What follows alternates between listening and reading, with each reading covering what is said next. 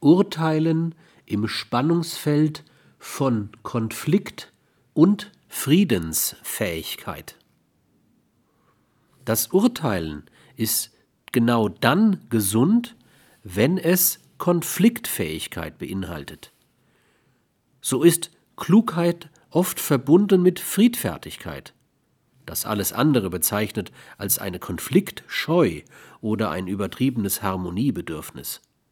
Dass Klugheit eine der Voraussetzungen für Weisheit ist, wurde schon früh von antiken Philosophen erkannt. Ein kluger Mensch wird die optimalen Strategien zur Durchsetzung seiner verantwortet vorgenommenen Ziele bedenken und wählen.